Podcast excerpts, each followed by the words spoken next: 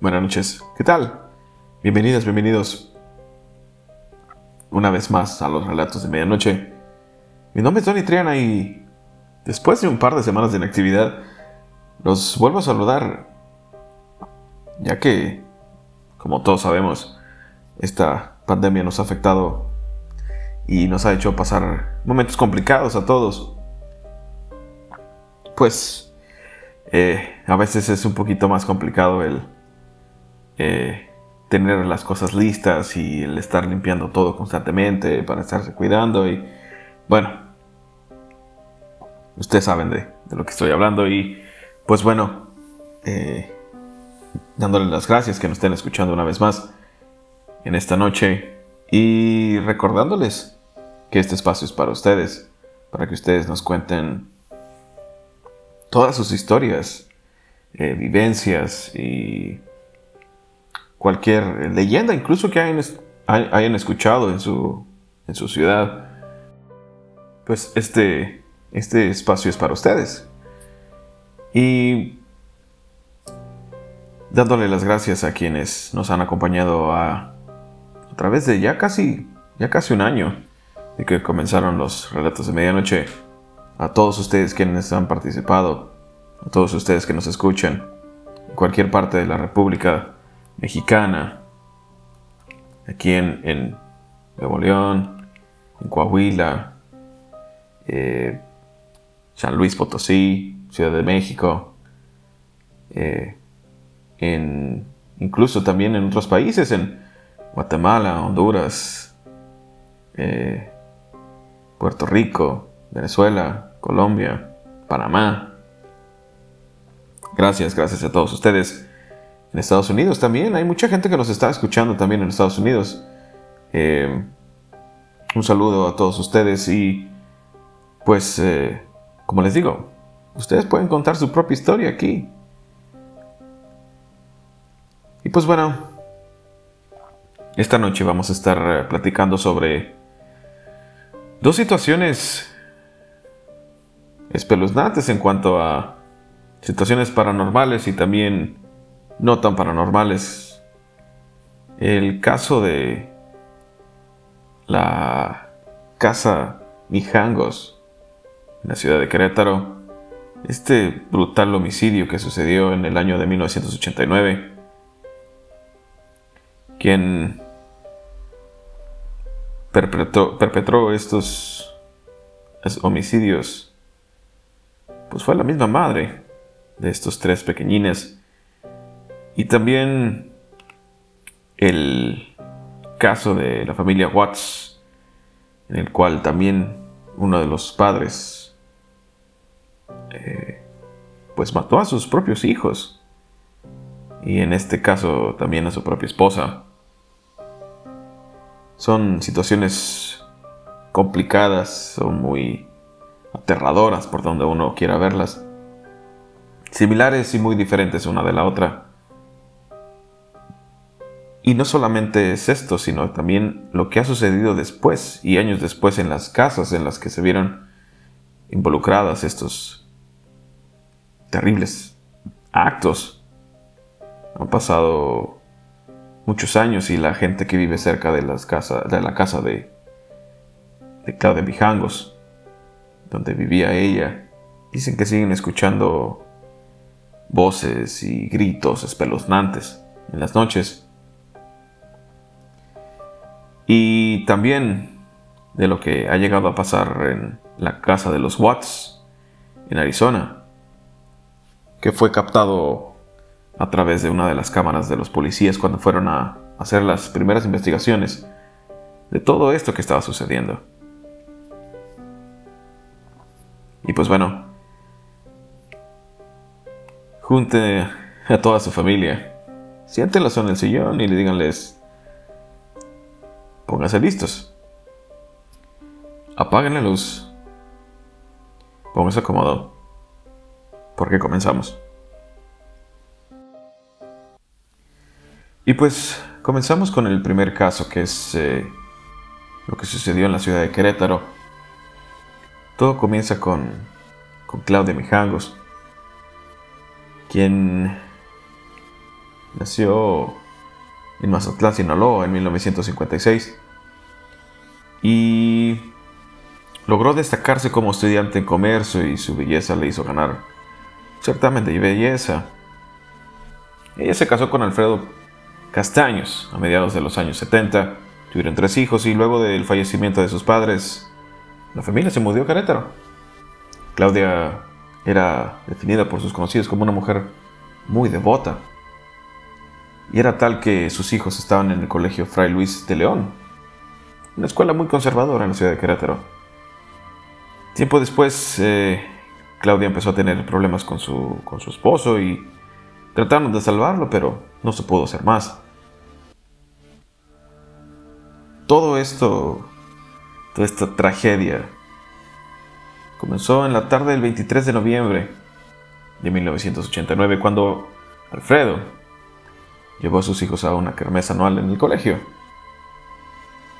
Esa noche, después de dejar a sus hijos, estuvo en una fuerte discusión con su ex esposa. Esta situación desencadenó en todo lo que sucedería esa noche. La policía estatal señaló que la investigación de alrededor de las 4 de la mañana, alrededor de las 4 de la mañana, Claudia Mijangos presuntamente le habló por teléfono a una amiga cercana para decirle que se sentía muy mal y que todos estaban muertos, que había soñado con el fin del mundo y ella se sentía muy abrumada y su, su amiga solamente le decía que se calmara y trataba de, pues de lo mismo, de calmarla y que se fuera a dormir. Unas horas después de esta llamada, la amiga fue a visitar a Claudia y al momento de, de ella llegar a la casa dice que encontró rastros de sangre eh, desde la misma entrada a través de todas las escaleras y hasta llegar a los cuartos donde dice que haber, dice haber encontrado a Claudia dormida en la misma cama donde estaban sus tres hijos muertos, hecho por el cual llamó la policía y pues esa escena, esa escena de horror la viviría no solamente ella, sino también los peritos y los policías que llegaron unos momentos después. Al momento que arribaron los peritos, descubrieron que la madre de los hijos estaba llena de sangre y perdida en sí, mientras que los pequeños, Claudia María, Ana Belén y Alfredo,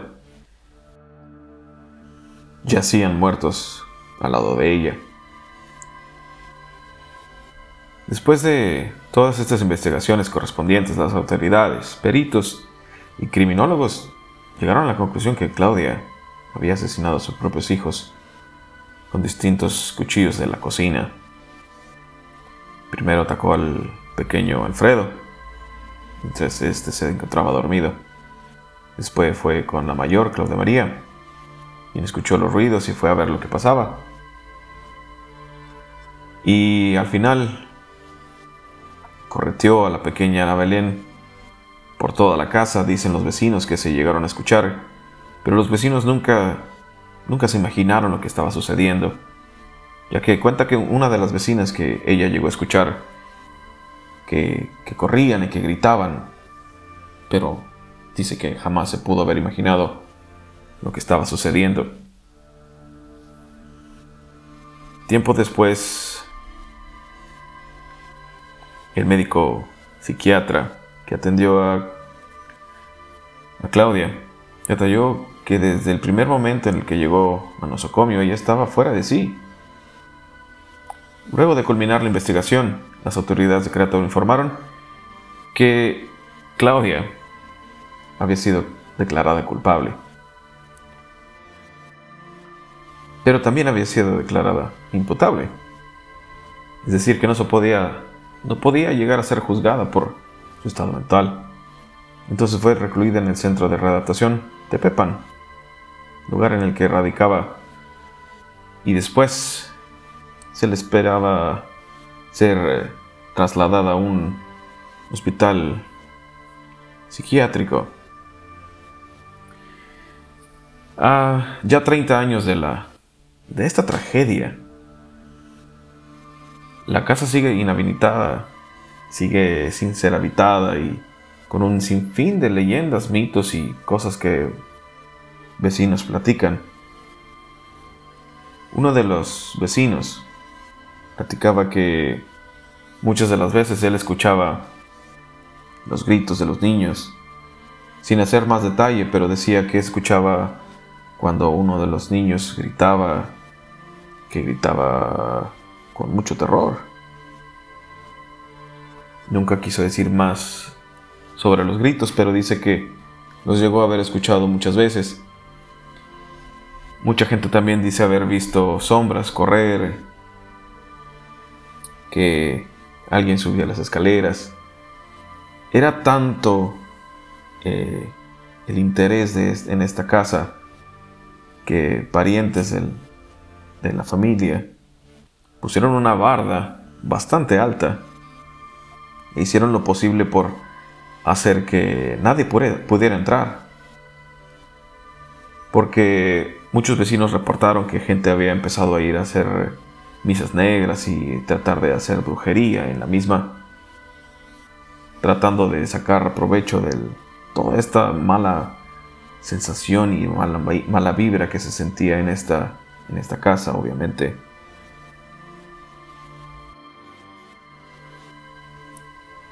Dice la vecina que ella llegó a escuchar también los gritos de los niños que le suplicaban.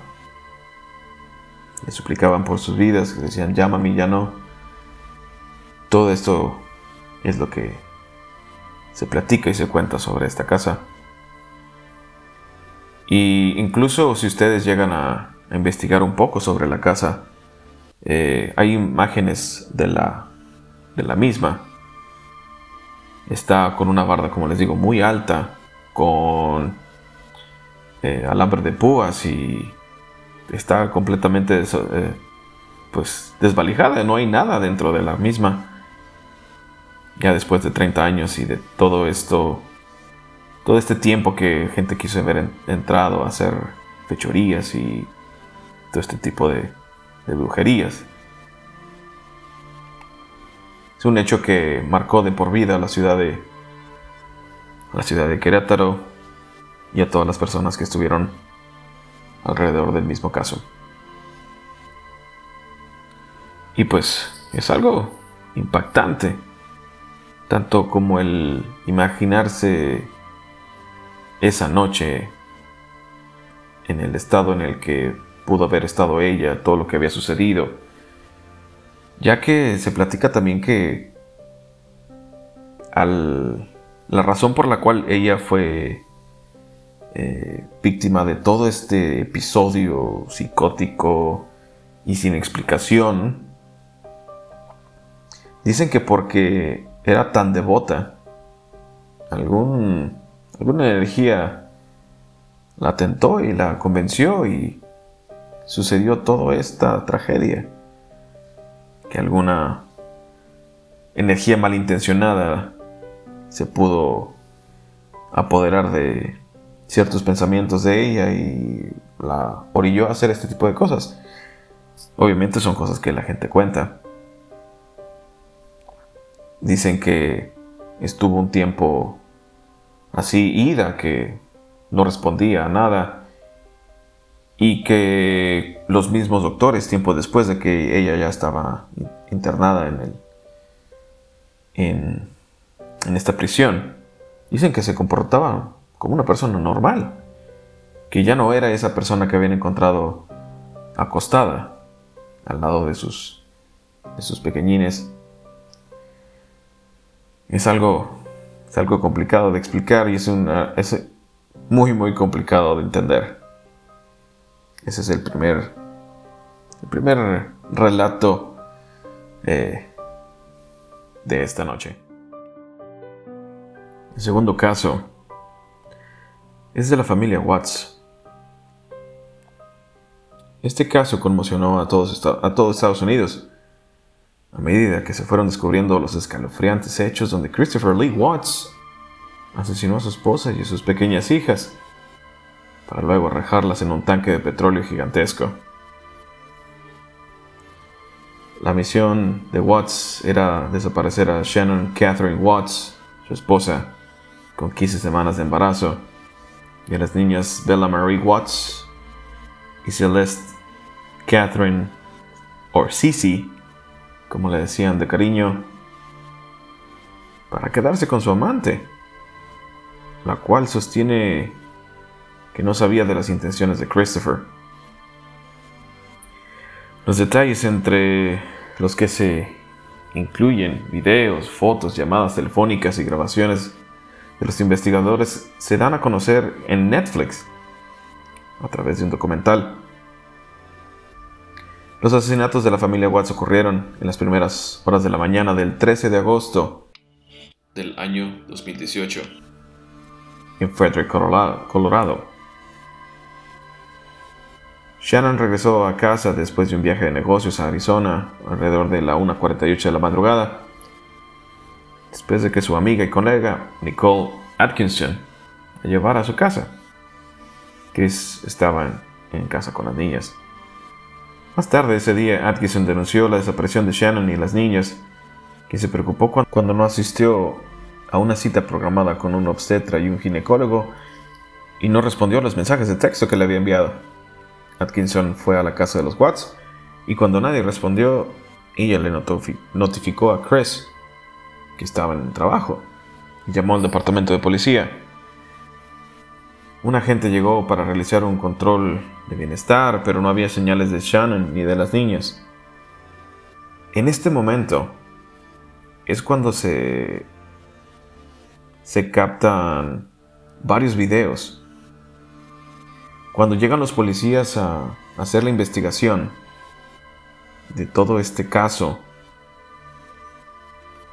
llegan los policías y se ve donde entran a la casa de los Watts.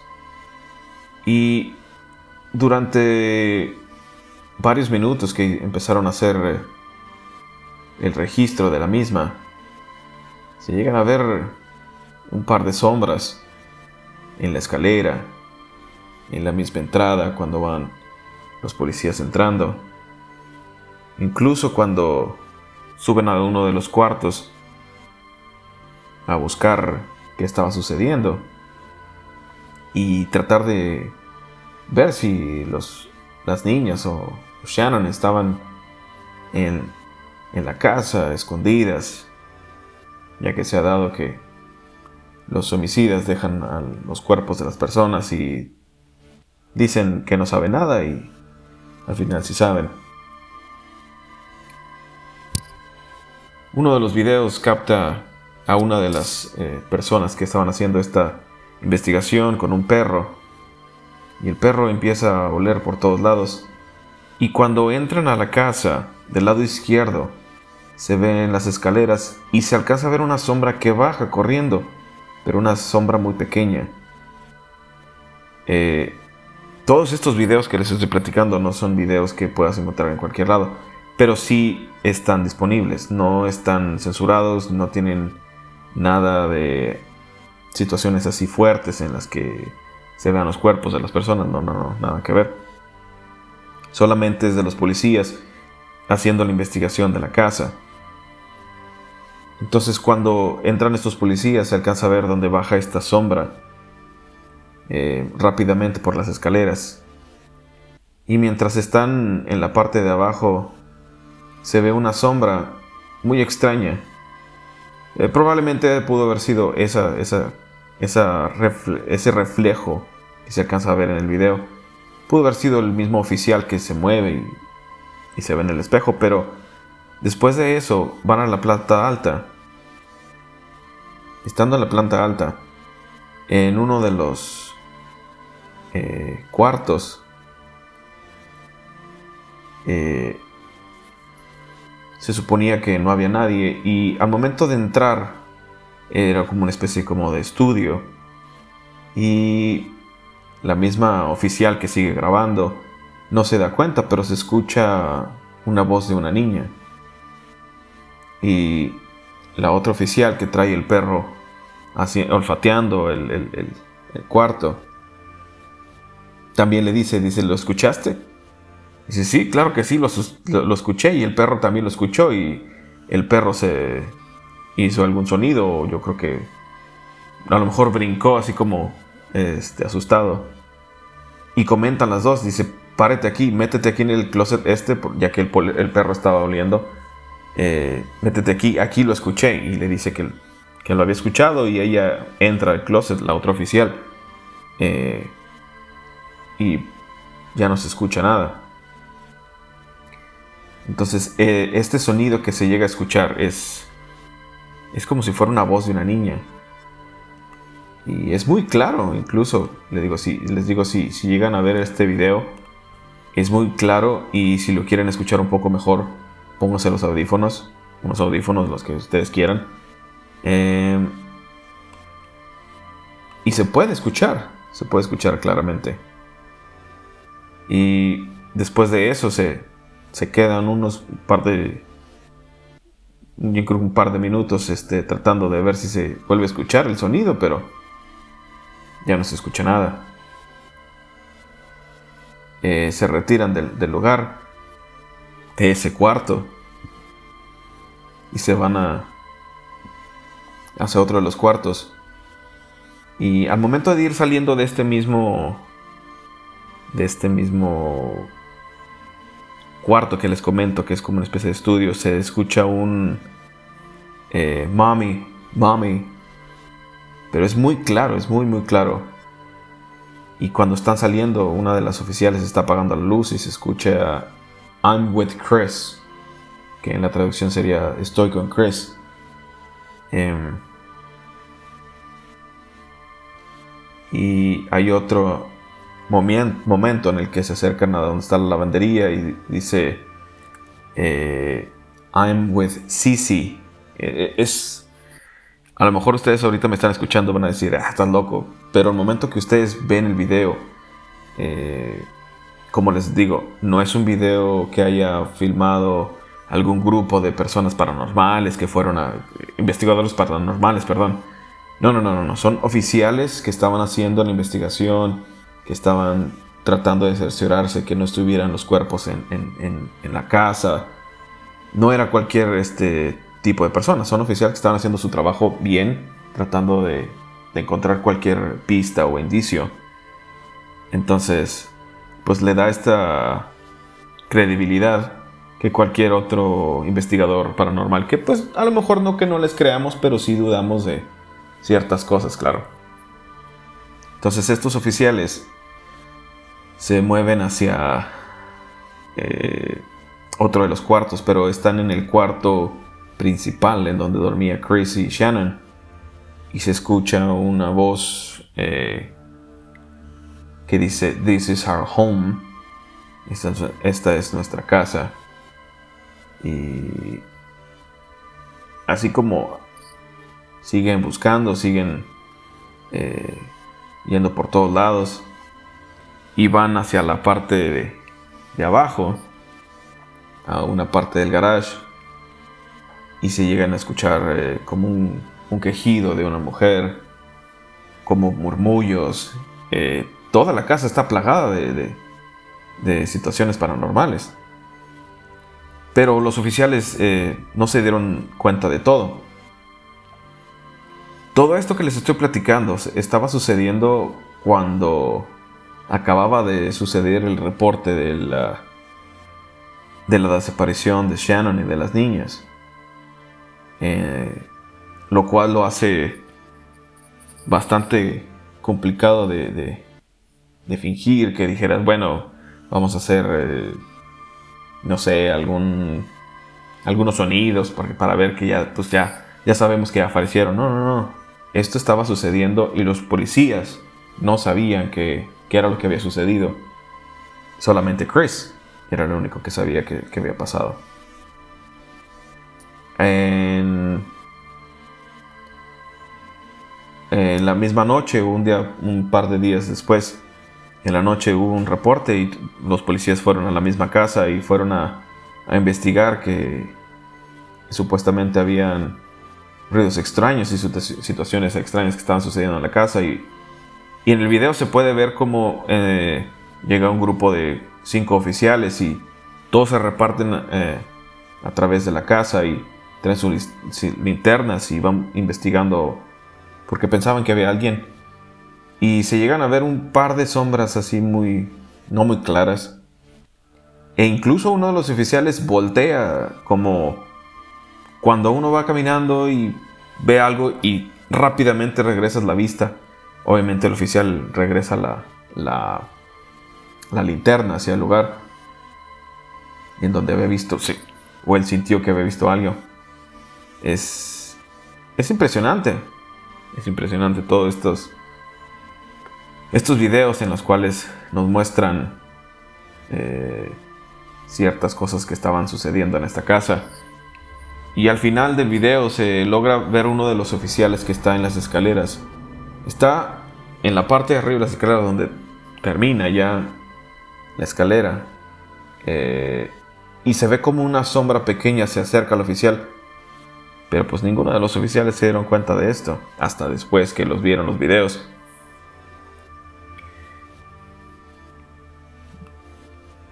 Un poco después, pues ya los oficiales y a través de los investigadores se fueron dando cuenta de todo lo que estaba sucediendo. Mientras las autoridades estaban investigando, el hombre dijo, o sea, Chris, que no sabía dónde estaban e hizo plegarias en la televisión para que, para que su esposa regresara y sus hijas regresaran sin, sin, ni siquiera eh, derramar una lágrima.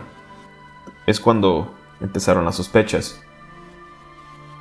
En la cámara de un vecino podía verse a la madre llegando a su casa en la madrugada de un viaje, el mismo que habíamos comentado. pero nunca se vio salir a ninguna de las niñas, lo cual todos eh, estos indicios y las autoridades empezaron a entender que pues era, era muy extraño. Mientras era entrevistado por la policía, Christopher, nacido en 1985, admitió haber matado a su esposa embarazada Shannon por estrangulamiento. Más tarde admitió haber matado a sus hijas, Bella de 4 años y Celeste de 3 asfixiándolas con sus propias cobijas. Esa misma madrugada, Chris, quien era empleado de una empresa de petróleo, viajó al lote donde trabajaba y se deshizo del cuerpo de su esposa, eh, metiéndola en un pozo que él mismo había hecho y en el mismo lugar asfixió a sus propias hijas y las arrojó en el tanque de petróleo. Eh, tiempo después declaró que supuestamente ella era la que estaba atacando a las niñas y en un momento de ira también la asesinó a ella, que supuestamente dice él, esas fueron sus primeras declaraciones, que ella había matado a las niñas, que porque él le dijo que ella le iba a dejar, pero pues sabemos que no fue así. Este caso es es uno de los casos más fuertes que ha sacudido a todo Estados Unidos por el hecho de que asesinó a sus dos hijas y a su esposa y, y su esposa estaba embarazada también para quedarse, supuestamente es lo que las investigaciones indican, para quedarse con la, con la que era su amante. Y todas estas situaciones paranormales que sucedieron a través de unos cuantos minutos y se quedaron registradas en los, en los videos de los oficiales, como les comentaba, mientras hacían la investigación y no sabían cuál era el paradero ni cuál era el destino de las, de las dos niñas y de Shannon. Es un caso que está interesante de ver y aterrador al, mismo tiempo. Y pues bueno, eh, agradeciendo que nos hayan escuchado una vez más. Estos fueron un par de relatos solamente. Relatos terroríficos por donde le quiera ver uno. Les agradezco una vez más. Y los invito a que sigan participando, a que sigan enviando sus historias. Eh, de preferencia ustedes cuentan la historia. Ustedes díganme, nos comunicamos y, y hacemos alguna videollamada o alguna este, alguna llamada o alguna cosa que podamos registrar su, su historia, porque esa es la, esa es mi intención hacia ustedes, que ustedes cuenten su historia, porque es espacio para ustedes. Mi nombre es Tony Triana y me despido. Me despido una vez más. Gracias por estar aquí una vez más. Cuídense mucho y que tengan una espeluznante noche. Hasta luego.